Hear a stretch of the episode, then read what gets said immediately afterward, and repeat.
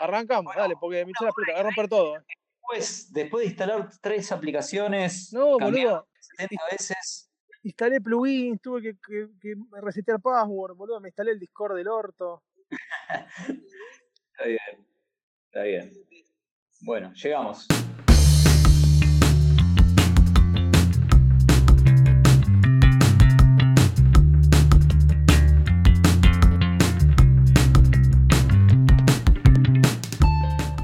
Bienvenidos a otra edición de Sin Humo.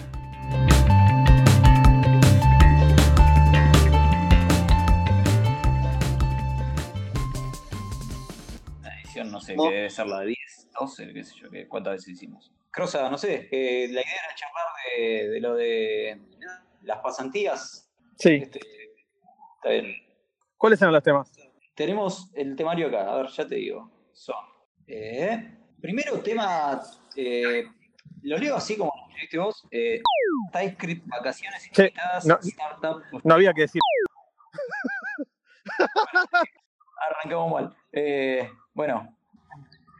Está bien. El, el, el quilombo con A también, sí. ¿Qué sé yo? El tema, el tema entiendo fue. Bueno, ya fue, hablemos de. eh, para la gente que por ahí no, no, no conoce. Demos, demos como una intro de qué pasó. Pará, explica para- qué es, que boludo. Está, medio- está bien, eh, digamos que hay una. Es, es un lugar donde se dictan cursos de, de programación, entiendo, presenciales en Argentina, que tiene. eh, la- es co- no es una ONG, pero tiene como misión tratar de introducir a chicas en tecnología. Bueno, nada, eh, lo- el problema que hubo con esto fue que salió. eh, parece que había un TP producto de, de terminar el, el curso, que por lo general era un portafolio, un portfolio de, de trabajos, eh, una demo así media sencilla. era el último y era uno solo, ¿no es cierto? Porque es importante eso aclararlo. Porque Era- por ahí yo lo que había escuchado era que muchas decían, ah, te hacen laburar tipo todo el, toda la cursada, digamos, para una empresa X. Pero no sería eso, sería Claro. un trabajo puntual para, para, para el último, digamos, el que es más parecido a la realidad, digamos. Claro, claro. Y, y en re- eh, ese último trabajo lo habían, creo que negociado con algunas empresas que en vez de ser un trabajo hipotético, se- sea como una especie de laburar en alguna tarea que te daba una empresa. No sé si era Mercado Libre o, o qué, bueno, no importa, porque al final se terminó no haciendo, ¿no? Pero la idea era laburar en algo real y no en tipo una to-do list eh, de, como se suele hacer o no sé qué, no sé qué proyecto tenían en realidad. Eh, bueno, y eso generó revuelo porque era como, bueno, te están haciendo laburar gratis, eh, encima justo para las chicas que les cuesta más eh, entrar a trabajar Y le paga menos, en general. y pagan menos. eh, además, les, les estás como dando el mensaje de que tienen que laburar gratis. No sé, había, había ahí un, un debate. Creo que terminó eso haciendo que se baje eh, la opción de. Ah, y esto era otra cosa. Eh, al principio era obligatorio, después terminó siendo opcional, si no me equivoco. O por lo menos al principio no se había dicho que era opcional y o eso no estaba muy claro. No, no, no, no sé bien cómo era esa parte. Sé que eh, la propuesta que yo leí y que a mí me he contado que era opcional. Que el que quería podía seguir haciendo la tarea ficticia que después se tira y si no, trabajar en, en, en una tarea real. Bueno, eh, Más no allá sé, de lo. ¿querés No, no. vos Más allá de lo específico del caso, eh, me parece que la pregunta en general y también lo que hubo así, a- a- apedreamiento genérico general fue, fue tipo. No puede existir el trabajo gratuito, digamos, como, como, concept, como, como concepto, ¿no? Eh, gratuito, Sí. digamos, ningún trabajo es gratuito, porque el. Y ahí tiene que ver la definición de trabajo de uno, ¿no? El, el- el trabajo en sí requiere tiempo y tu tiempo vale plata. O sea, que lo hagas o no, o no te paguen, digamos, hay una inversión tuya personal de tiempo, ¿no es cierto? El- mi opinión al respecto es que vos invertís tu tiempo, o sea, gastás vos para ganar algo. O sea, yo, por ejemplo, si hago un proyecto X o lo que sea, estoy invirtiendo mi tiempo. Mi tiempo vale lo que yo creo que vale, digamos. Eh, y, Claro. y- y yo decido, por ejemplo, aceptar un trabajo si me gusta, pero aparte si el- la inversión de tiempo, el costo de mi tiempo, el, el costo que yo percibo de mi tiempo es menor a lo que me pagaría la empresa. O sea, si yo voy a la empresa y me quieren pagar dos pesos y para mí mi tiempo vale 20, no tiene sentido, digamos. claro. Y, el argumento que para mí es un argumento a por lo menos a analizar, no, no solamente decir el absolutismo de ningún trabajo tiene que ser gratis, es el hecho de que vos, cuando vos no tenés experiencia laboral, un gran problema es creer que no podés hacer el trabajo, básicamente, porque nunca trabajaste en una empresa de tecnología, por ejemplo, y te da como intimida y te da miedo, entonces si me acepto el trabajo voy a pasar un papelón o, o lo que hago va a estar mal, o, no sé, los miedos que todos tenemos cuando empezamos un laburo, ¿no? Ya sea el, eh, cualquiera, pero el, el, primero es el peor, por lo menos eh, me ha pasado. Incluso cuando, cuando vine acá a trabajar, el primer día de trabajo dije, no, listo, acá en media hora me, me mandan de vuelta. y eh, y el, el, beneficio, o sea, el, pago que te haría un trabajo eh, que no es a través de dinero, eh, sería, por, por, ejemplo, con experiencia. O sea, yo hice un proyecto que se hizo el deploy en, no sé, unicornio.com.ar, por ejemplo. A la hora de ir a buscar un laburo, yo lo pienso como una persona junior, es, ok, me saqué el miedo, no era tan complicado, pude hacer cosas que en un proyecto artificial no pude hacer, porque la verdad que hacer el código CSS o JavaScript no es el trabajo en sí. El trabajo en sí es trabajar con un PM, trabajar con otros desarrolladores, hacer el deploy a producción, ven que el deploy esté bien, mil cosas que no la puedes hacer en el laboratorio. ¿Qué va a entrar el profesor y hacerse pasar por un PM? No tiene sentido, digamos. Eh, entonces, todas esas cosas tienen un valor y, que no son plata, pero a, la hora de vos conseguir un trabajo después eh, es valiosísimo, eh, por lo menos para mí, claramente lo cual no quiere decir que deberías hacer todo gratis, todo lo contrario, pero es lo veo como un, pago en una inversión que a vos te sirve para después eh, empezar, ¿no? El problema es si eso se vuelve crónico o si pasa más de una vez o un montón de cosas, pero haciendo un TP final eh, donde vos podés adquirir esa, esa, experiencia, esa experiencia de hacer un deploy, por ejemplo, o de terminar un feature, o más chico o grande que sea, tiene un valor grandísimo. Que si te pagan 20 dólares la hora o 10 dólares la hora, no, no, vale mucho menos que o sea, es la plata misma que la experiencia en sí. Eh, esa es mi opinión. Que es menos polémica de lo que puede parecer en Twitter, pero es eh, tiene que ver con, la, con eso, digamos. Con ¿Qué vale más?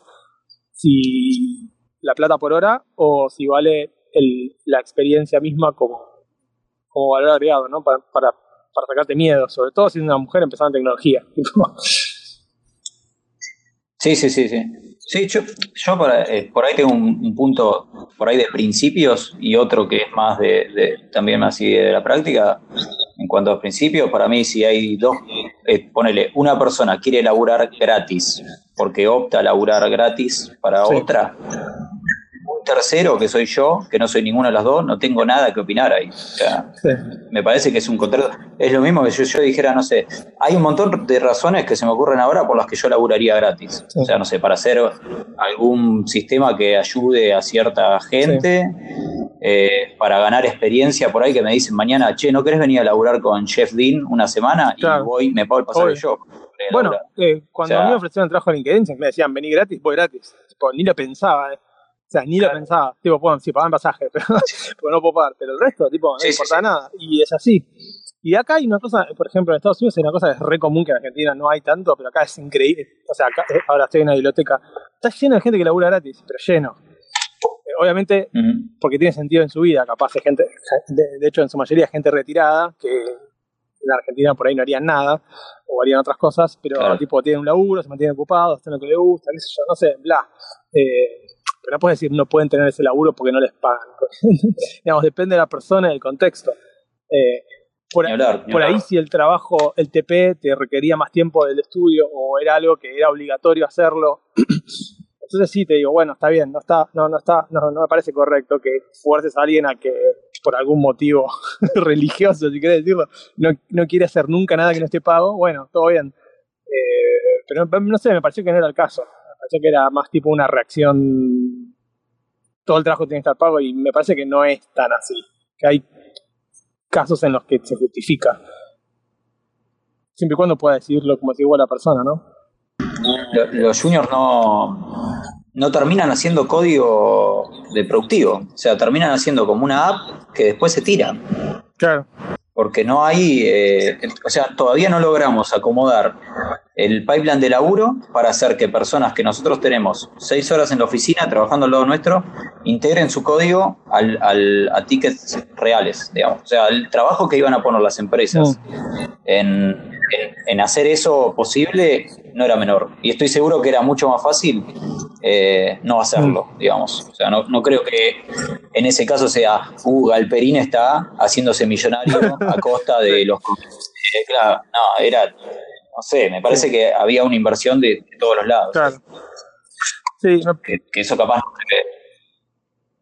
Sí, me parece que, vino, yo también creo que vino por ahí, creo que no hubo mala intención en ese sentido. Por, por eso, coincido con eso, hay un costo que no es, no es simplemente o sea, es como, tipo, no tienen, si, saben que no tienen ninguna experiencia, vas a estar más que nada haciendo mentoring, no vas a estar, tipo, mergeando los fixes. O sea, vas a estar explicando o, ayudando o lo que sea, la mayor parte del tiempo. Claro. Sí, sí. Además, el código probablemente también sea en un proyecto bastante marginal. De, o sea, no van a, codear el core de Mercado Libre o el core de Despegar o el core de lo que sea. Van a ser aplicaciones que probablemente sean de un back office o algo de la intranet, alguna cosa así. Tampoco es que van a cerrar la empresa con esas cosas. Acá hay, algo bastante parecido que es todos los veranos los eh, hacen pasantías la gente, los, pibes que están estudiando, las pibas que están estudiando. Y generalmente se les da laburo, como son eh, personas que no tienen muchas, no tienen ninguna experiencia literalmente pues están estudiando, eh, le das como proyectos medios eh, tranquilos, tipo, vengan a ver, no sé, un par de iconos o cosas, o, algunas tareas que por ahí no hay tiempo de hacer, entonces se las dan a ellos. Es como un chiste interno de, bueno, no importa, lo hacemos cuando vengan los interns, tipo de... y son pasantías pagas, obviamente, como, como deben ser, digamos. Sí, sí, Pero me parece que no puedes confundir una pasantía con... Eh, que igual para mí debería haber pasantías que puedas hacer gratuitas. Me parece que está bueno también, porque es una experiencia valiosísima. Un pibe que hizo un internship en Google o que lo haga en Mercado Libre o lo que sea, tipo, a la hora de conseguir laburo es buenísimo después. Eh, por eso vuelvo de nuevo a esa definición de cuando vos laburás por algo, estás cambiando el precio de tu hora por algo que para vos tiene valor. Puede ser plata, puede ser... Pero es que claro, todo, todo es medio un trade-off, porque ponele, vos me decís, ¿laburarías por la mitad de plata en otro lado? O en Google, ponele. obviamente. Y capaz sí. Yo lo hice para, para trabajar en una startup eh, en un momento porque era uno de los fundadores y había eh, estaba comprometido con el proyecto. Entonces dejé. O sea, eso no es trabajar gratis, pero es trabajar por un tercio de, de, lo que podría estar cobrando en otro lado. Entonces, ¿qué es eso? Sea, ¿y qué? ¿Va a venir alguien a decirme, no, vos no tenés que hacer esto porque es trabajo precario? Y mira, man, la verdad, déjame manejar mi vida como me ocurre. sí. Sí, y, aparte no es menor eh, el tema de que desperdicies oportunidades, porque si vos no pagarás un laburo solamente porque no te dejan o, está mal, porque es un absolutismo que te tienen que pagar, por ahí te parece un montón de oportunidades que a la larga te, te ayudarían a que te ganes mucho más después por ejemplo, eso de trabajar en, empresas importantes, aunque sea con proyectos menores. Entonces, eh, claro, es como muy corto. Es que la discusión me, parece que no es pasantías pagas o pasantías no pagas. Entre esas dos, obviamente que nosotros elegimos pasantías pagas, pero el tema es cuando no hay pasantías pagas, como en este caso, nadie te va a pagar por hacer ese TP. Claro, exacto. ¿Qué haces? Es eso o nada. Es como, por eso yo te decía, es el, capítulo por ahí más político, porque si lo llevas un poco a otro ámbito, es lo que dicen de los repartidores de Rappi o de Pedido Ya o de lo que sea. Como tipo, está bien, es trabajo precario, sí, bueno, está bien, pero ¿qué alternativa hay? No, pero es diferente, porque esto sería algo que haces una vez, no es eh, todo el tiempo, no es un modo de vida, un, trabajo en sí. Es, ah, es, no, no, obvio. Es, parece que es muy diferente, porque el rap y todo eso, todo bien, es como una eh, relación de trabajo, que después se puede discutir si está bien o mal, eso, digamos, es otra cosa. Pero esto es un TP que te permitiría a la hora de ir a buscar trabajo estar más confiado de que sabes que podés hacerlo el trabajo. Que tenés experiencia, puedes decirle, sí, ¿qué experiencia tenés? No, no tengo mucha, pero mira, hice esto y lo desarrollaron en, no sé, eh, unicornio.com.ar. Ah, bueno, ok, me parece que es otra cosa, digamos. Eh, Sí, sí, sí. O sea, eh, de hecho me decían mucho. Este problema surge en este lugar, no digamos el nombre. Eh, bueno, está bien. Porque decían que al conseguir, al conseguir trabajo eh, les costaba porque la gente les pedía experiencia real en algún proyecto real. No, no con un proyecto así medio de, juego, digamos. Entonces, las chicas, ¿qué tenían que hacer? O ponerse a hacer un proyecto por su cuenta, que la verdad tampoco tiene mucho que ver con el trabajo real, por todo esto que decías vos antes, de que no tenés relación con un jefe, que no tenés un deadline, no tenés constraints de dónde vas a deployar. Eh, o si no, no sé, tenían que hacer, eh, a veces tirarse a buscar trabajo y otra vez las rechazaban. Era como huevo la gallina, ¿viste? No te, no te puedo tomar porque no tenés experiencia laboral. Y como, bueno, pero nunca la voy a tener así, entonces, qué sé yo. Sí. Eh, así que nada, no sé, yo eh, lo único que me, me, quedó así como diciendo, bueno, eh, me, me, dio quizá criticable, ¿no? Me parece a mí, es que si de verdad pensaban, porque después hubo como un tweet que dijeron, lo vamos a tener que bajar, y al final este programa se bajó. yo lo que hubiera pensado es que si esto de verdad pensaban que era la mejor opción, por más que alguno se queje en Twitter, yo lo hubiera dejado. Yo claramente lo hubiera dejado y es más, lo hubiera, me parece que es algo que es súper valioso. Tipo, si, si estás empezando es súper valioso tener experiencia. Una experiencia, no digo que trabajes todo el tiempo de eso o que toda la cursada sea trabajos para empresas, pero un TP es genial. Tipo, a mí me, me hubiese encantado poder hacerlo como experiencia. Sí, sí. De hecho, nosotros lo hablamos antes, yo, o sea, yo laburé gratis en un lugar y después el, también el primer trabajo que agarré eh, era dos mangos me pagaban. Como que al principio siempre cedes más vos siendo el junior. Es, una etapa que no, no estás para tener muchas pretensiones, no, es Aprendizaje puro, es aprendizaje puro. Lo aprendés en el primero o dos años de, de junior, no lo aprendés después cuando sos senior o más. El resto es calibración y aprender cosas pequeñas, ajustes, qué sé cosas, pero la cantidad de cosas que tienes que aprender al principio es, abrumadora. Sí, sí, sí. Y de hecho, un junior, por lo general, para una empresa no es, uy, llegó el barato, el que nos va a hacer rico, por lo general. Al contrario. al principio es como decís, che, pará, ¿cómo hacemos para que esta persona crezca? Eh, tiene que tener alguien de mayor seniority revisándole el código. A veces por la velocidad a la que puede llegar a trabajar y el tiempo que le lleva a alguien revisar el código, era más fácil que lo directamente lo escriba esa persona, en, algunos casos. Entonces, eh, si lleva tiempo, es como una inversión, no es que esto es toda una conspiración y nosotros somos lobistas de la gente que quiere vivir con un galpón lleno de junior codeando. No, no existe eso, es una fantasía, es eso, cualquiera. Pero bueno, en fin, sí, tengo que eso todo para decir sobre. No, no yo dije otra vez. Lo filtramos, no. pip, pip. Está bien.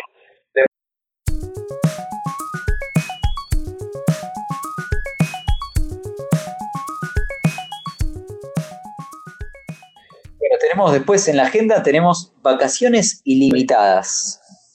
¿Qué es eso? Por Dios. No sé quién puso vacaciones ilimitadas en un momento. Ah, Don Aruma, un amigo, Fede, Fede Don Aruma, que que me gastaba como diciendo, yo había puesto que tenía en, en, despegarte dan una semana más, o sea, ni bien entraste en tres semanas de vacaciones, por ley dos, y él había puesto, ¿qué solo tienen tres semanas? Yo tengo vacaciones ilimitadas, era como, claro, hecha mucha. Claro, no, no, pero con buena onda porque es, un amigo, pero... Pero a mí lo de la vacación ilimitada, bueno, después armó un lindo debate porque era como, bueno, yo, mi, punto era, no, existen vacaciones ilimitadas. no existen. Yo la pregunté, en Twitter teníamos eh, vacaciones ilimitadas, entonces yo le pregunté a la gente de Char cuánto era ilimitadas y me dijeron tres semanas. Así que vacaciones ilimitadas son tres semanas, ya sabes. Ok, ok. Bueno, ahí sí, me gusta más. Pero como la vendían como ilimitado posta, es como no. quiere decir que nadie las traquea formalmente en un sistema. Esa es la definición real. Entonces, eh, pero te puedo asegurar que si de vacaciones, algo Claro, es como, es como los pobres. Puedes decir que hay 5%, pero sí que puedes, dejar de contar o no. Y después, bueno, es lo que te parece. Y es así, posta, es re parecido a eso. Porque eh, depende del jefe que tengas. Y si el jefe se va, bueno, se resetea el contador. Yo hacía eso. En Twitter, tipo, cambiaba de jefe y era tipo, bueno, eh, me voy a tomar vacaciones. Bueno, está bien, dale, sí, necesitas un break, ¿no? Sí, sí, sí. y pero me voy a tomar vacaciones, decía nada. Pero como no estaba contabilizado, era, lo podía hacer, digamos. Claro, claro. Pero en este caso, bueno, no sé, yo preguntando era tipo, bueno, ¿cuántas vacaciones se toman en promedio? Y me decían, no sé, tres semanas, cuatro semanas, entonces era, no son ilimitadas. Y también había casos de gente que comentaba que, que tipo, la gente al ser ilimitado tenía más miedo de pedírselas. Como, como que cuando vos sabes que tenés tres por ley y a veces se te vencen, ¿viste? Decís, uh, pará, se me vence la vacaciones, me las tengo que tomar sí o sí. O, entonces es como que, bueno, te tomás tres. Y además la otra es, si yo tengo tres por ley, ilimitado es eh, discrecional, digamos, ¿no? Entonces, si yo tengo tres por ley, yo tengo tres por ley, mi jefe sea mi amigo, el tipo que más me odia, eh, un hijo de puta, la mejor persona del mundo, es, tengo tres semanas y, fin. Ahora, si vos lo dejás medio atado a la discreción, no sé, si te cae bien, laburar con alguien que te cae bien, te toma dos meses. Y el de al lado se toma una semana porque trabaja con un hijo de puta que, que lo, que lo mulea, ¿viste? ¿Qué sé yo? ¿Sabes que Es como más difícil llamar las cosas que no son derechos. Eh, bueno, pero ahí está el tema. Hay, yo me acuerdo que había una empresa que te obligaba a tomar de vacaciones, eran obligatorias. Eh, creo que era el que, creo que era el que, si no me acuerdo. No, acá. ¿En qué? Ah, está bien. Y te cuento una cosa que no está relacionada con vacaciones, pero es similar. En Netflix, me contaba un amigo, que tienen una cosa que se llama eh, Freedom of Responsibility, una cosa así, ¿no? no me acuerdo cómo era la frase, pero básicamente vos tenés un store, viste que los stores donde venden merchandising y cosas. Bueno, podés comprar lo que quieras. Eh, y es ilimitado. Y no pagas nada. Pero es como, bueno, pero tenés que ser responsable. Entonces, claro, la gente es como que se regula ella misma, porque no, no te da a bardearla, ¿entendés? Tipo, hoy me, me llevo. Y lo mismo con los pasajes de avión, tipo, nada, tenés que pasar, tenés que tomarte un avión, no sé, a Argentina, no sé, por algo. Eh, no, me saco primera. Puedes sacarlo, nadie te va a decir nada, pero es como que sos responsable de haber hecho eso. Entonces es como que todo el mundo se auto se auto limita con las cosas porque como es como la de las vacaciones ilimitadas, es como que bueno, queda mal. Entonces capaz terminar gastando menos que si pusieran, no sé, todo el mundo tiene 500 dólares, entonces todo el mundo gasta 500 dólares, 499 todos los meses, ponele. Eh, claro, claro. Nada, es interesante, es como tipo free market, digamos. Eh, y le funciona, qué yo a ellos, no sé. Sí, sí, no, no, está perfecto. Eh, pero está bien, o sea, el punto. Después había otra persona también que me decía: acá se toman en promedio seis semanas, siete semanas.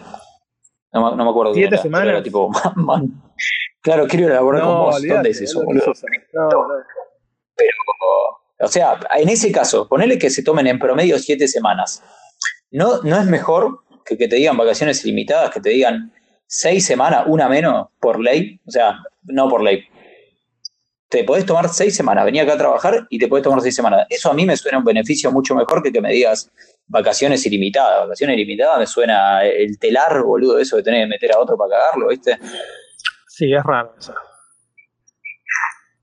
Es muy raro eso. Pero Sí, estamos coincidiendo en todos los temas, entonces el debate se hace Puto. Eh, inexistente. no se puede decir más eso acá. ¿Por qué no? ¿eh? Y porque es un insulto que es heteronormativo. Ah, ah, ah sí, puede ser. ¿Por qué? No, bueno, no sé.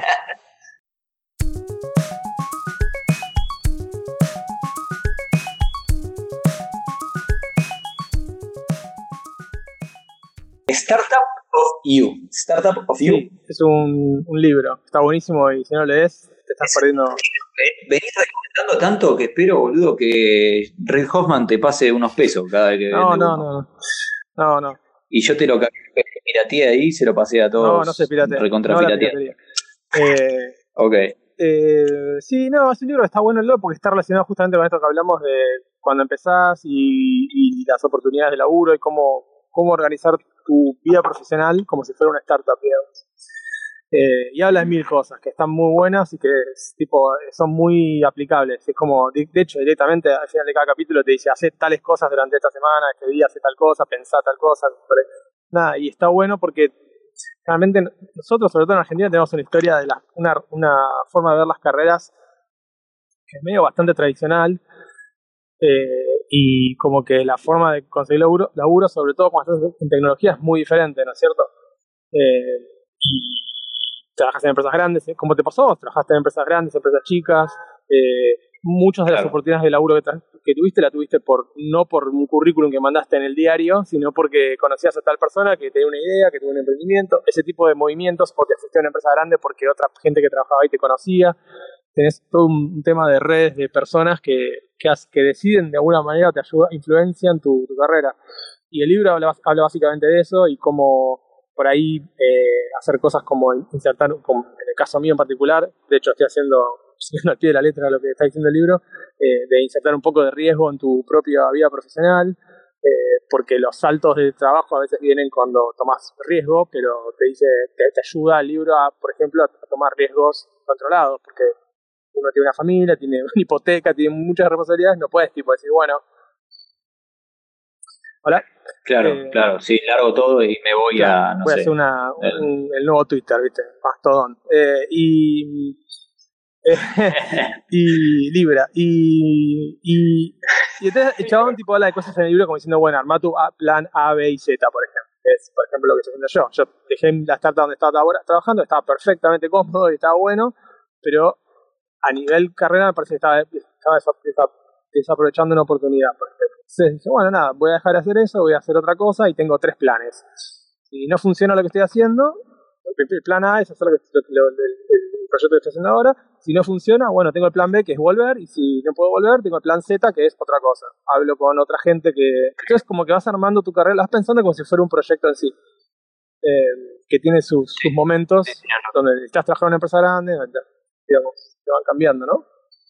Eh, así que es súper recomendado. pero tipo, eso es un capítulo nada más. Y hay mil cosas. La verdad que ah. eh, es, es, es, fantástico si, me parece que es lectura obligatoria para todo el mundo de que piense tener una carrera de cualquier tipo. Y Ray Hoffman, para, para poner un poco de contexto, era CTO de LinkedIn. No, es el fundador, es el fundador de LinkedIn y es un tipo que invirtió básicamente no sé, todas las empresas que te ocurran, desde Slack, pasando por Facebook, por Twitter o lo que sea. Eh, había estado en PayPal también. Había estado en PayPal con Elon Musk, eh, que lo conocemos también, o sea, laburó con él, eh, Peter Thiel, toda esa gente, o sea. No, un grosso el tipo, tipo, o sea, hablaba de Bitcoin en 2011,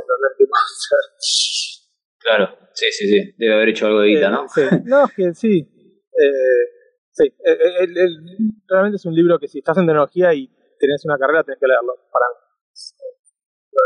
Está bien, está bien. Bueno, queda recomendado. Después, si podemos, ponemos el link en los comentarios donde sea que se suba esto.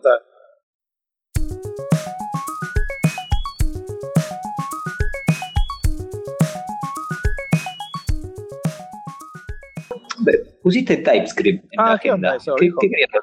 ¿Qué, onda ¿Qué, qué, onda? ¿Qué, onda TypeScript o qué onda? con las dos cosas. Mi aventura por la, la, ciudad de Córdoba. Eh, qué, hermoso, hermoso lugar. hermoso lugar. Le mando un beso a toda la gente de allá. Em, Especialmente a, que. Ah, bueno, te cuento, te cuento. Eh, estuve en. Me escribió la gente de la WebConf de Córdoba y. Mm, nada, no sé, me, dijeron, che, ¿querés hablar de cosas? Yo digo, mira, yo web, no, no, no, sé si soy la persona más indicada. Y me dijeron, no, no, igual está bueno, a ver, prepárate algo. Y yo tenía una charla que había armado de la época que estaba en, en Omnia, o sea, en el startup donde estaba antes con, con, nuestro amigo mutuo Bolonia. Y nada, como teníamos muchos problemas de front, porque era una single page web app, y la agarramos un día y dijimos basta de todos estos bugs de mierda, a ver qué podemos hacer para solucionarlo. La herramienta en ese momento estaba surgiendo y que usamos fue TypeScript. Eh, así que nada, conté un poco cómo es eh, TypeScript. TypeScript para, como referencia es un superset de JavaScript, o sea, todo, todo JavaScript es TypeScript válido. Y lo que tiene es que es mucho más seguro, tiene tipado optativo. Entonces vos le podés decir, che, esto es un string, y ahí no te transpila a JavaScript si eh, él ve que lo que vos le estás pasando es un número, un array, alguna de esas cosas. Ah. Entonces te previene un montón de errores. Eh, y nada, eh, bueno, es, largo el debate. Va a haber. Yo, la, charla la firmaron A mí me pasaron el video, pero es un video que todavía no, no quieren que se publique hasta que armen ellos un sitio con los contenidos estáticos. Cuando lo tenga lo, lo comparto. Mm. Pero aprovecho el espacio para darle las gracias a los chicos que me invitaron. Muy buena ¿Se puede hacer un sitio, de usar TypeScript? A mí me pasa como que no puedes hacer un sitio con JavaScript común, tipo ES6 o... o como... Y- mm, Sí, claro. Cuando empieza a crecer la cantidad de líneas de código, eh, se te empieza a hacer un poco un quilombo, sí. ¿viste? No, Ah, no, Era lo que nos pasaba a nosotros. o ni siquiera por tamaño, tipo, me pasa que es como que no puedes escribir código correcto, es como... eh, Claro, tipo, vas escribiendo y ya como que el, el compilador te ayuda en el momento, por ejemplo con Visual Studio, tipo, te va saltando los errores en el momento, no siquiera tenés que ir a probarlo, es como, claro. eh, es maravilloso, Sí, sí, sí. Y además el sistema de tipos de TypeScript Es es, fantástico. eh, una maravilla. fantástico. Microsoft. Otro golazo de Microsoft. Muy, muy que viene, viene, pero es el Barcelona del software, boludo. Es increíble como. Eso sí, muy bien, ¿eh? Y ese, bueno, y ahora el, el- hay otra que no estaba en la agenda, pero te la comento, no sé si la No. viste, del Visual Studio Code, que te deja, insta- te deja codear adentro de un Docker. Sí, No lo vi, ¿viste? leí el tutorial y no entendí una verga. Dije, no, esto es muy complicado. Básicamente es así. Vos tenés tu, tenés tu carpeta. Ponele que yo digo, me, me checkouté un proyecto que hiciste vos en, no sé, eh, qué lenguaje hay raro. Swift, Sí. ponele, ¿no? Y ahora, bueno, para, para. Tengo que compilar eso. Bueno, me tengo que bajar eh, Xcode, no sé qué cosa me tengo que bajar. Me tengo que bajar 700 millones de cosas, instalar todas las librerías, toda esa historieta. Ahora, yo lo que podría hacer es instalarme un container que ya tenga todo eso Mm. montar el directorio de tu código No, pero pará. dentro del No container tiene, y compilarlo ahí pero adentro. no tiene, el, no tiene ¿Cómo? el Xcode adentro, tiene las librerías, tipo el, el Swift Runtime, por ejemplo. Ok, ponele, sí. eh, dije, por decir un entorno medio, medio raro, que va, para mí raro, Sí. digo. Pero imagínate que, no sé, estás en un Ubuntu y querés compilar eso. ¿Cómo haces? No sé, debe haber una Mm. forma, pero Claro. es, es medio un quilombo. Entonces lo que dice es, vos armate un container que tenga todas las dependencias que vos necesitas para compilar eso, correrlo eh, y generar tu deployable. Y en un, lo tenés en un container y después, o sea, lo que harías si no, no- si no existiera esto, es montar ese directorio dentro del container y buildearlo ahí adentro. Claro. Lo que hace Visual Studio Code es que todo eso sea súper fácil. Tipo, vos te abrís una carpeta y decís, quiero abrirlo en, en este container y el chabón te monta. te- Swift, no sé qué. Bueno, esa extensión se instala dentro del container. Entonces, si yo te la paso a vos. Si yo te la paso a vos, te, ya la tenés vos también instalada. Como el onboarding de nuevos developers es bastante trivial. claro. Está, está muy bueno, está, está bueno. Como que Eh, Docker se volvió más un runtime que otra cosa, ¿no? Es como el runtime de todos los runtimes. Claro, sí, sí, sí. Pero eh, tiene todo el sentido Sí, sí, sí. eh, que, que- que sea. Yo hago, yo algo parecido, pero manual. Tipo, armo la, la VM con las dependencias y monto en la. Abro abro una terminal en el, eh, adentro del Docker, digamos, y con el volume montado en la carpeta local. Entonces es como que estoy adentro del container y no tengo que instalar el, no sé, Ruby o Python o que sea en la computadora. Claro. Parecido, pero esto como que Claro. sería más limpio, ¿no? Porque está como. Está todo súper.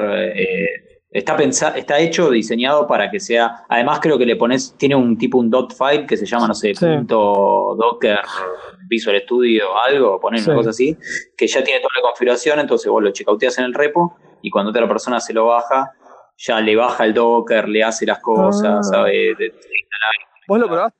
¿Lo Está probaste esto ya? Yo probé, sí, sí, sí. Yo probé y me anduvo. De hecho, hice unas pruebas con F Sharp, ¿viste? El de Visual Studio. El de Microsoft. Es como un no camel Sí, sí, sí, de Microsoft. usé. dije, ¿cuál es el entorno más raro que jamás instalaría en la Mac? Este. Y tipo, funciona. Este. Yo no entiendo mucho porque empezás con, a tocar archivos ya de Project, no sé, cosas mierdas de Microsoft.net, pero lo logré hacer andar. Lo que lo- vi y con Python, ni hablar. Lo que vi que no entendí en realidad es que como que te- no hay como que no puedes meter tu propia imagen de Docker, ¿no? Como que hay unos ya prehechas, una de Python, una de no sé qué cosa. eh, No, tienen ellos unas prehechas, pero obvio, vos podés meter la tuya tranquilamente. ah, ok. Lo, tengo que leer de nuevo, porque la verdad que lo, leí y no lo entendí. Lo quise hacer y fue tipo, bueno, esta me supera, que no puedo. Eh, no, porque es larga la documentación, pero de ese de, la documentación oficial, de esa página larga, lo único que vale la pena son los primeros dos scrolls. Después ya el resto. ¿Lo tenés en un repo eso que hiciste? Va, estaría bueno compartirlo. Es que realmente solo ah. me, me checauteé uno de esos. ¿eh? Ah, o sea, capaz de eh, escribo algo así como un mini tutorial en castellano, pero. Está bueno, está bueno. Pero es bastante, bastante sencillo.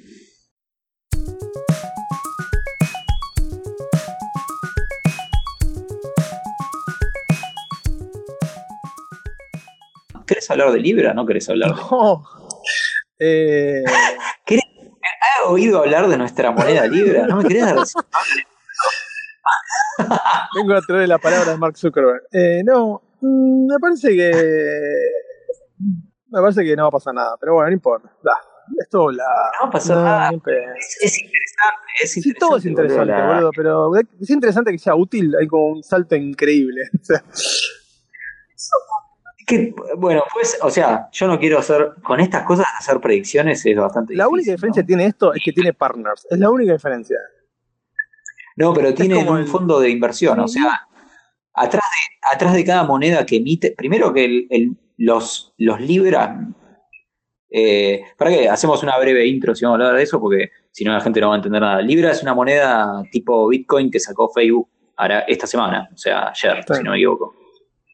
Eh, que va a empezar a funcionar en 2020 con una serie de partners entre los que están Visa, Mercado Libre, Mercado Mastercard y un montón de empresas, Stripe creo que está también.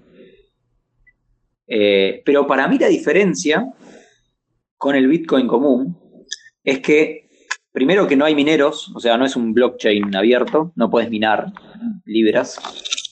Eh, las libras las crea y las destruye un banco central, que es la Libra Foundation, y todas las libras están vaqueadas por guita. O sea, no, no dólares, sino una bolsa de monedas, entre ellas el dólar, bonos cortos de la Reserva de Estados Unidos, creo, cosas que son un poco volátiles. Entonces, lo que hace eso es que el, no, no valga 100 un día y 700 millones al siguiente y al otro uno porque va a estar atada al precio de sus activos. O sea, que es como un dólar, pero no es, porque lo puedes... y tiene todas las ventajas del Bitcoin, que es anónimo, las transferencias son eh, a muy bajo costo entre países y todas esas cosas. Hay que ver cómo hacen desde el punto de vista legal. Yo eso no, tengo muy claro y me parece que no es un tema menor, pero supongo que si lo sacaron ya lo tienen medio estudiado. ¿Y el tema de las fees, cómo haces? Tipo, eh, va a haber Entonces, es, o sea, es básicamente como un, O sea, no entiendo qué problema resuelve, porque, por ejemplo, en, no en el tercer mundo, pero acá, por ejemplo, tipo, mandarse plata con Venmo o con Apple Pay, que es literalmente mandar, ni siquiera tienes que instalarte a nada, es tipo mandar un mensaje de texto y decir, con un botecito que tiene Apple Pay, por ejemplo, y es. Eso sí, tu tarjeta de crédito, no tienes que hacer nada, digamos, y el fee es mínimo. tenés tarjeta de crédito. ¿Cómo? Tenés tarjeta de crédito. Tenés tarjeta, de, crédito. Tenés tarjeta obviamente. me parece, por lo que dicen en el paper, esto apunta a un público no bancarizado. Tipo, ah, eh, más En mercados emergentes, digamos. Claro. Acá ponele mucha gente, yo conozco gente que no tiene tarjeta de crédito. No, bueno, pero en Argentina no puedes pagar con tarjeta de crédito. Se vas a un bar y no puedes pagar. O sea, que pagas el teléfono. Ni siquiera tiene tarjeta. Sí, sí. Pero eh, acá podrías, entiendo yo, ir al pago fácil, ponerle, no sé, y poner mil pesos y que eso te lo pasen a libras a tu una cuenta que vos Sí, creo que por eso no va, no, va, a triunfar, porque es, lo mismo que antes. Es como que quieres solucionar un problema, pero a priori tenés la, complejidad, primero la complejidad, y segundo que, digamos, no es 10 veces mejor que, que mandar la plata de otra manera. Es como... Por eso venía mi comentario de que se van a olvidar un año, porque es no hay un, use case que digas, no, ya está, esto es 10 veces, 100 veces mejor que lo que ya existe. Es tipo, en ciertos use cases esto tiene sentido. Sí, sí puede ser. O sea, sé que, no sé, ah, nos comentaba, aproveché también para, ver el tweet, viste que vos pusiste, che, algunos tiren temas que, los vemos, así que podemos hacer un picadito, pero había dos personas que se pusieron a discutir, muy interesante, Diego Faraoni y José Ramírez, sobre este tema, o no, no, sobre este tema, pero como cómo funcionaba WePay, una cosa en China, que, parece que como que el gobierno de China lo, lo impuso, pero el chabón muestra una foto, José, donde hay un fletero que tiene una silla y está llevando una moto y tiene como el QR para cobrarte. Sí, con WeChat. Eh, Ah, yo creo que apunta más a reemplazar cosas de este estilo, más que, mm. eh, eh, no sé, reemplazar una tarjeta de crédito. No, sé. Pero lo raro que están metidas las tarjetas de crédito, Esta Visa. Es que por eso, es como, no es, pero es. Y, tenés más fees y, tenés la complejidad, más un montón de otras cosas que no, no entiendo. O sea, no. como que la promesa de Bitcoin no la veo todavía. O sea, se transformó en un store of value y la promesa original, que estaba buenísima, que es de hecho, la primera vez que la escuché de Bitcoin fue por Reid Hoffman, fue tipo, la, vas a poder mandar plata de un lugar al otro del planeta sin fees instantáneo. Eso es, eso es un golazo. Pero eso no se pudo hacer, entonces se transformó en un store of value. Y ahora tenés estas cosas que son como eso, pero igual tenés un montón de complejidad antes que, que, no la pudieron resolver. Más que nada por ahí, por ese lado. Más allá de chicanas y chistes, viene por ese lado. El, para mí el problema de Bitcoin es que no, no, no es súper volátil para hacer cualquier cosa. Además, bueno, pero eso ponerle puede ser un feature, ponele, porque vos decís, mira, yo eh, tengo mi portfolio de inversión y quiero que soy joven, ponele, y no tengo mucho, quiero que sea volátil, o sea, que quiero tener riesgo alto. Mi tolerancia a riesgo alto ah, está buenísimo, poner, no sé, el 1% en Bitcoin. hacelo, tipo, está bien. Como inversión como inversión sí, pero si vos decís, che, quiero ir a comprar eh, papas a la verdulería, desde que me paré hasta que llegué a la verdulería, no sé cuántas papas compro. Con, eh, o sea, no puede, no puede salir del mundo financiero si no tiene estabilidad. Claro. Se va a quedar siempre ahí y nunca va a, interfaciar con la economía real. Y sumado a la complejidad del uso, eso no es trivial, tipo, es re complejo. Yo lo más parecido a algo usable es Coinbase de lo que usé, porque el resto es imposible. Tenés la billetera, tenés que entender que es una billetera digital, que ah, explicarle a una persona que no es técnica que es una billetera digital es un quilombo. eh, eh, eh, o sea, es como escribir cuántos satoshis vas a mandarle a alguien. 0,00. Es imposible de leer. Tenés que leer como 8 0, boludo. No tiene sentido. Entonces lo tenés que pensar en dólares. Es muy fácil de claro, es como que son cosas re básicas y no y pasan 10 años y no las arreglaron. Es como tipo, bueno, ya fue. se, convirtió en esto y nada, es como casi una religión que otra cosa. Pero bueno, eh, los que compraron y hicieron negocio, genial. El resto, como que no, no, no, no. sé. Pero bueno, qué sé yo. También así era así internet hace un montón y no tenía usos y qué sé yo, pero eh, falta un, un breakthrough, digamos, al Bitcoin. Para mí, en este caso, la vamos a ver qué pasa si esto es estable realmente. Ahí se abre el, tema de poder usarlo en, la economía real, digamos. Y si sos un tipo emergente, pone, una persona emergente, si querés comprar libras, ¿qué haces? ¿Lo pagás con...? Y como te decía, no sé, capaz vas al, pago fácil de acá, con dólares o con pesos, y si vas al pago fácil con dólares, te secuestran. dos cuadras antes. Pero te, te, podés pagar, no sé, capaz cambias a libras ahí, no, no, no tengo muy en claro cómo, cómo puede a ser. Así que se verá, se verá, no, no lo sé. No, no lo veo, la verdad, no lo veo. Pero bueno, vamos a ver.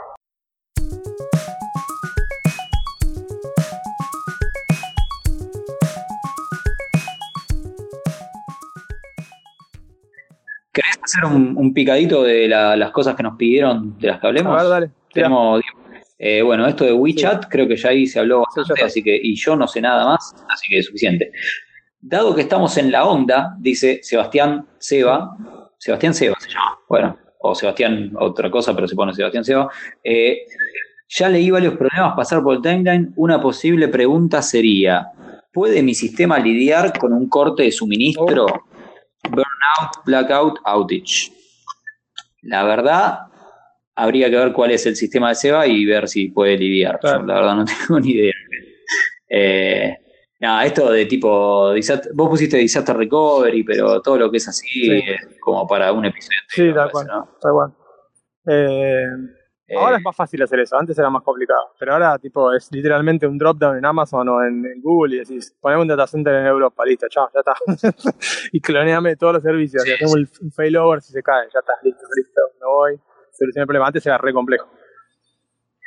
y el tema ahí lo que vas a tener es por inconsistencia de datos. Mil problemas tenés. Me acuerdo, Facebook tenía eso, que te- tenían hace, no sé, ocho años tenían, me acuerdo porque había, había ido a Facebook y había una charla y un chaval había explicado que tenían el data center en la otra punta del país. Entonces, cuando vos tocabas un, un botoncito que hacía no sé qué mierda, el Ajax request tenía que cruzar todo el país. Entonces, lo, Claro, lo que hicieron los tipos era una negrada que era si. eh, ay, no me acuerdo cómo era, pero me parece que era, creo que era la, le- se fijaban en la IP y si tenías la IP de. No, era algo peor. Era una cosa que decías, no puedes hacer esta negrada haciendo Facebook y decírmelo encima, tipo, no me lo digas. Eh, pero Claro. tenían un if que era tipo, bueno, si pasa tal condición, eh, no vayas a center ese, andá al que está más cerquita. Pero era tipo en el cliente la lógica, eran. No, mm, Genial, boludo. Genial. Eh, nada, yo- esas cosas, las replicaciones, por lo general, para, para tener replicación y no pagar Ah, el no, costo de un salto. me acordé. No era eso. Era Claro, que cuando sí. tocabas un botón y mandaba un like o algo, como no tenían active active los data centers, o sea, no podías escribir en uno u otro, era uno solo el que estaba activo, tipo, te mandaba, te, man- te fijaba y te mandaba al data center de la otra punta del país. Entonces tardaba un montón. Entonces tenían que hacer un hack en el cliente para que no, para que parezca como que lo hizo, pero en realidad, digamos, podían haberlo hecho el like. Sí, Eh, era sí, eso, sí. era esa negrada que hicieron. sí, hay, hay distintas, distintas estrategias para eso. Por, por lo general, Amazon te da en una misma zona, te, te da availability zones que supuestamente están aisladas, de, de, en este caso los cortes de luz y esas cosas. Pero sí, si vos tenés, no sé, un huracán, te agarra todas las availability zones de la costa este y tenés que sí o sí tener otro- un data center en otro No, lado. pero el tema era que los dos estaban activos. El data center de la costa este estaba activo y de la, de la costa este también, pero la base de datos estaba en un solo lugar. Porque si no tenían que... Claro. Y pero, si la, pero si la tenés en los dos, igual el problema es cómo te aseguras de que es Claro. consistente, si no esperás a escribir en Claro. otro lado. Exacto. Entonces, es el mismo tema. Y por lo que decías vos la otra vuelta también, o sea, si no tenés, eh, si vos querés cotizar en bolsa, tenés, te piden tener alguna Sí, estrategia no de... puedes ir a la bolsa no lo tenés. Desastre recovery. Obviamente, ¿no? Sí, sí. no, chicos, nos quedamos sin empresa porque hubo si un no. tornado. Bueno, sí, sí, ni hablar. Ni hablar. Eh, y bueno, después quedan cosas, pero me parece que las, las tomamos otro día, porque no sé, cómo planear irte a vivir No, afuera es más para tu historia de vida esa. Este, este podemos hacerlo cortito. Trabajos de Haití que no deberías tomar nunca. No Uh, es- pero millones. caigas en la fácil, no caigas en la fácil. empezaba. Vas a empezaba, nombrar a la empezaba. empresa. Vas a nombrar a la empresa esa que ya Bueno. sabes. No, no importa. ¿Empieza Eh, con G? bueno, con Loban. Eh, ¿Dónde? yo nunca, no, yo a Globan volvería a trabajar sí, sí. eh, en el- en- en- a la edad en que lo hice, ¿no? Es que es un poco Eh, como la no, pasantía no paga. bueno, bueno, excelente. Cómo engancha todo, ¿eh? todo tiene que ver con todo. Bueno, posta. Eh. ¿Sabes qué? Tenés razón. Cuando a mí me ofrecieron el trabajo de Globan, lo acepté solo porque me dijeron que iba a ir a LinkedIn. Si no, no lo aceptaba. Y no era porque era. el- Bueno. eh, de hecho, estaba freelance, me cagaba de hambre, pero era tipo, no me interesa trabajar en, en una software factory. Bueno, una, una historia que espero me perdonen mis amigos de Sí. Globan, que no conté, creo, al ah, aire. uh, pero que tiene que ver con esto, es que la primera vez que yo iba a viajar a Estados Unidos, allá a LinkedIn también, eh, me hacían viajar eh, sábado y domingo, porque viste, es un viaje largo, tiene escalas, y entonces yo como decía, pero pará, man, es un viaje de laburo, y medio me, no me asesoré, pero le pregunté a alguien, che, loco, ¿qué onda? ¿Es- ¿Está bien que me hagan viajar por trabajo? Porque la idea era que trabajes el viernes en Argentina y ya el lunes trabajes en Estados claro. Unidos y no pierdas un día de Claro. laburo. Después averigüé y los viajes de trabajo son horas de trabajo. Sí. O sea, insalubres. deberían o pagártelos o, claro, encima, porque prefiero trabajar que estar 12 horas arriba de un avión. 20. Y entonces averigüé y medio que, que le dije, che, mirá, es hora de trabajo, así que debería viajar jueves y viernes y llegar allá el fin de semana. Además estaba bueno porque nunca había ido a Estados Claro, Unidos obvio, quería claro. para conocer, viste, una vueltita. Y me dijeron, ¿vos querés viajar o no, No. nene? Lista negra, lista negra. No, pero fue tipo. Pero tenían razón, porque es tipo, ¿sabes cuántos pendejos como vos se mueren ganas por ir a Silicon Valley y vos me estás diciendo que no querés viajar el sábado y sabés que le dije, tenés razón, boludo. Vamos el sábado. Vamos el sábado, vamos el domingo. Y si querés te voy codeando arriba del avión. Me, me, quise hacer el sindicalismo, me metieron tres, tres ñoquis, boludo, así. Pero, no, no, no sé por qué salió esto como trabajo de ti que no deberías tomar nunca, no. Eso, eh, eh, yo volvería a trabajar a Elon. Sí, me parece que eh, también fue mi primer trabajo y me parece que estuve más tiempo del que debería, pero trabajar en el Estado me pareció bastante flojo a mí. Mm, Me ayudó a trabajar medio tiempo. Eh, y como fue el primer trabajo que tuve, algo aprendí. Entonces, como es muy difícil que tu primer trabajo no aprendas nada, pero la verdad que te puede llegar a afectar desde el punto de vista de decir, bueno, me quedo acá porque esto es cómodo y, sí, y eso es algo que no, no recomendaría. Si alguien me dice, che, voy a entrar a trabajar en, en- en el Estado, yo, por mi experiencia, Sí. diría que no. Pero sé que hay otros lugares donde se labura bien. eh, entiendo que son más la excepción que la regla. sí, es más la excepción, tal cual. Es cierto, yo era planta permanente y renuncié por, por, lo, por el mismo motivo que vos. Fue tipo, bueno, si, no re- si, si me quedo acá, ya está, me quedo para toda la vida. Porque la verdad que es re cómodo. tenés un mes de vacaciones, Sí, te sí. bien, no haces un choto. Pero es, es re triste, Es boludo. ¿ves? Y decís, esta va a ser mi vida en los próximos 30 Sí, no. años. No, el corchazo. sí, es, es de corchazo. Pero bueno, hay gente que tipo, el laburo le parece un- no le interesa trabajar de lo que es simplemente una forma de conseguir plata y nada más. Y bueno, está bien, qué sé yo. Es válido. Digo, no es, es inválido para nosotros, pero hay gente que sería feliz con ese laburo. digamos. Ni hablar, ni hablar. Bueno, yo me acuerdo del momento que yo trabajé, trabajaba en el Banco Central, eh, te daban un crédito hipotecario, pero como- ahí lo conocí a, no, a, ¿cómo se llamaba este chabón? Regrado, Oh. era presidente. Me sacaron una foto de fin de año, yo estaba re escabido, boludo. Me lo cruzó el chabón y nos agarraron y sacaron una foto y la subieron al boletín interno, se fue toda una vergüenza. Pero cuestión es que te daban un crédito hipotecario, boludo, que era como si te regalaran plata prestada de interés cero, Claro. imagínate. Pero para que te puedas comprar una casa. Y te la iban descontando del sueldo, o sea, era. Y, y si te lo pagabas a 20 años, como si, como si te regalaran una casa. Y muchos compañeros se quedaron porque dijeron. Sí. O sea, yo me quiero comprar mi casa, man, qué sé yo. Y te, medio te- ¿Y cómo le. Si el sueño del flaco es la casa, ¿y qué te vas a decir? No, no, no te quedes. O sea, no sé. Perseguí tus sueños. Depende mucho de. Claro, sí, sí, no, ni hablar. Encima me acuerdo de ahí, no sé, con otro amigo nos fuimos a, a una consultora que era una era falopa, boludo. Era falopa. Estás demasiado honesto, Miguel. No Estás demasiado honesto. Sí, porque se está haciendo de noche y ahora me tengo que ir al bar, entonces estoy ya paso esto. Te vas a arrepentir, te vas a arrepentir. No, no pasa nada. No, puedo decir el nombre, me parece que fundió. Eh, era Teracode. ¿Fundió te la Y Mirá cuando vos. yo me fui, ya- sí, sí, sí, ya le pagaban, le pagaban el sueldo eh, en cuotas ya al final, así que creo que terminó mal eso. Pero nada, nada, eh, nada. Después hay más temas, pero me parece ya estamos, estamos, pasando estamos, la hora de grabación. Y, Bueno, así que nada, un abrazo grande a toda la gente. No sé, vos saludá No, a no. alguien que siempre dicen que vos sos divertido, boludo. Saludá, saludá a alguna, a no, no, yo no, no saludo gente. Ok, ok. No saludo bueno. ni cumpleaños ni nada de esas mierdas. Ok, bueno, sí, no me acuerdo si me Jamás, jamás saludo cumpleaños a nadie. Estoy en contra de los saludos de cumpleaños. Ok, bueno, No, soy re grinch, boludo, olvídate. Eh, está bien. Bueno, lo, ¿lo cortamos? eh, lo cortamos. Bueno, después pones lo- el. Ah, no tenés todavía el video de TypeScript. Bueno, cuando lo tengamos lo ponemos.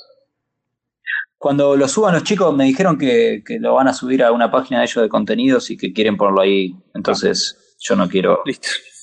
no quiero encontrar ellos. Bueno. Eh, listo, hasta la próxima, amiguitos. Amiguites. Bueno, viste, saludaste al final. No sos tan duro. Chao. Nos vemos.